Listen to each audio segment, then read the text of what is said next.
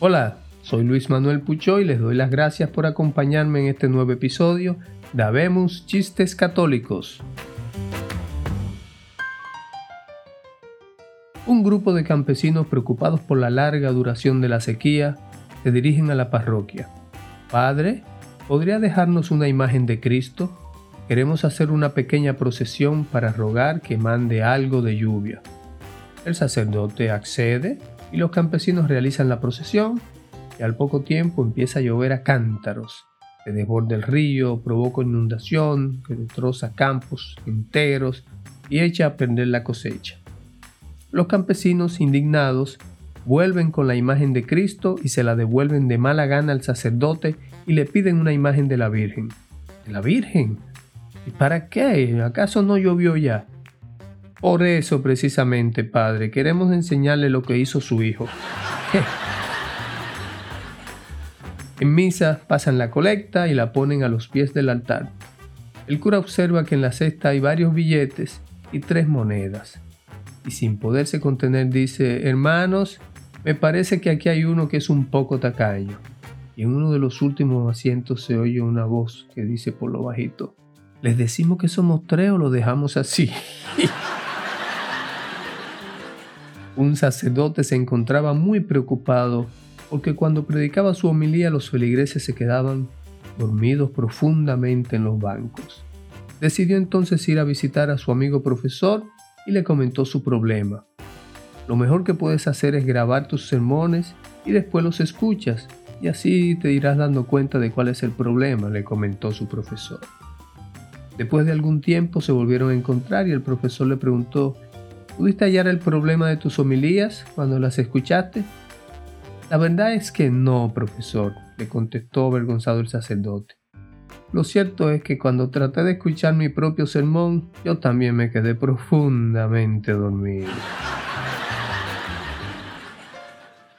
El cura y el alcalde son muy amigos, a pesar de que este último es ateo y de vez en cuando discuten cuando sale el tema de la existencia de Dios o de los milagros. Un día se fueron los dos a pescar al lago con un pequeño bote de remos. A mitad del lago los remos se caen accidentalmente y quedan flotando a varios metros de la barca. En eso el cura saca una pequeña medalla que llevaba al cuello y mientras el alcalde lo miraba con gesto de desaprobación, hizo una pequeña oración. La besó y acto seguido salió de la barca y fue caminando sobre el agua donde estaban los remos. Los cogió y volvió de nuevo. Al llegar a la casa, la mujer del alcalde le pregunta que cómo les había ido. Muy bien en general, pero descubrí una cosa insólita, le respondió. ¿Puedes creer que el cura no sabe nadar? En el despacho del obispo, Monseñor no para de dar instrucciones por teléfono a distintos curas, a las comisiones de la diócesis. El sacristán y un monaguillo se encuentran también allí haciendo la limpieza y lo escuchan todo. Hay que ver qué dotes de mando tiene Monseñor, le dice por lo bajo el monaguillo al sacristán. Qué listo es y cómo resuelve todos los problemas. Seguro que ese talento le viene de familia y su padre también era obispo. ¡Ay, qué bruto eres! ¿Cómo que su padre también era obispo? le contesta el sacristán.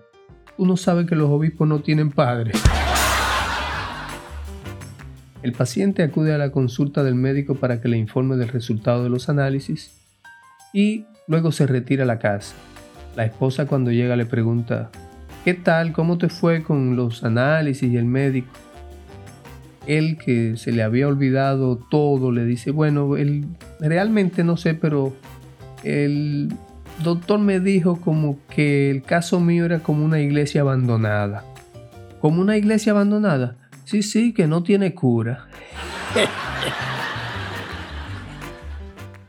Jesús llega a la tumba de Lázaro y ante la mirada de todos pide que corran la losa y con voz potente grita, Lázaro, levántate y anda. Se hace el silencio sin que ocurra nada.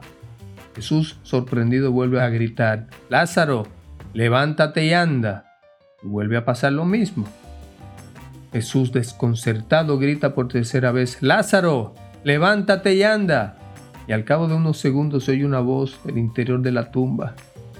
Eh, a mí me gustaría, pero mis hermanas me han amortajado tanto con la venda que no puedo ni moverme. Bueno, espero que hayan disfrutado estos chistes, que le hayan pasado tan bien como yo.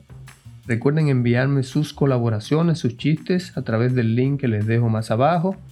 Gracias por escuchar, pásenla muy bien y hasta la próxima.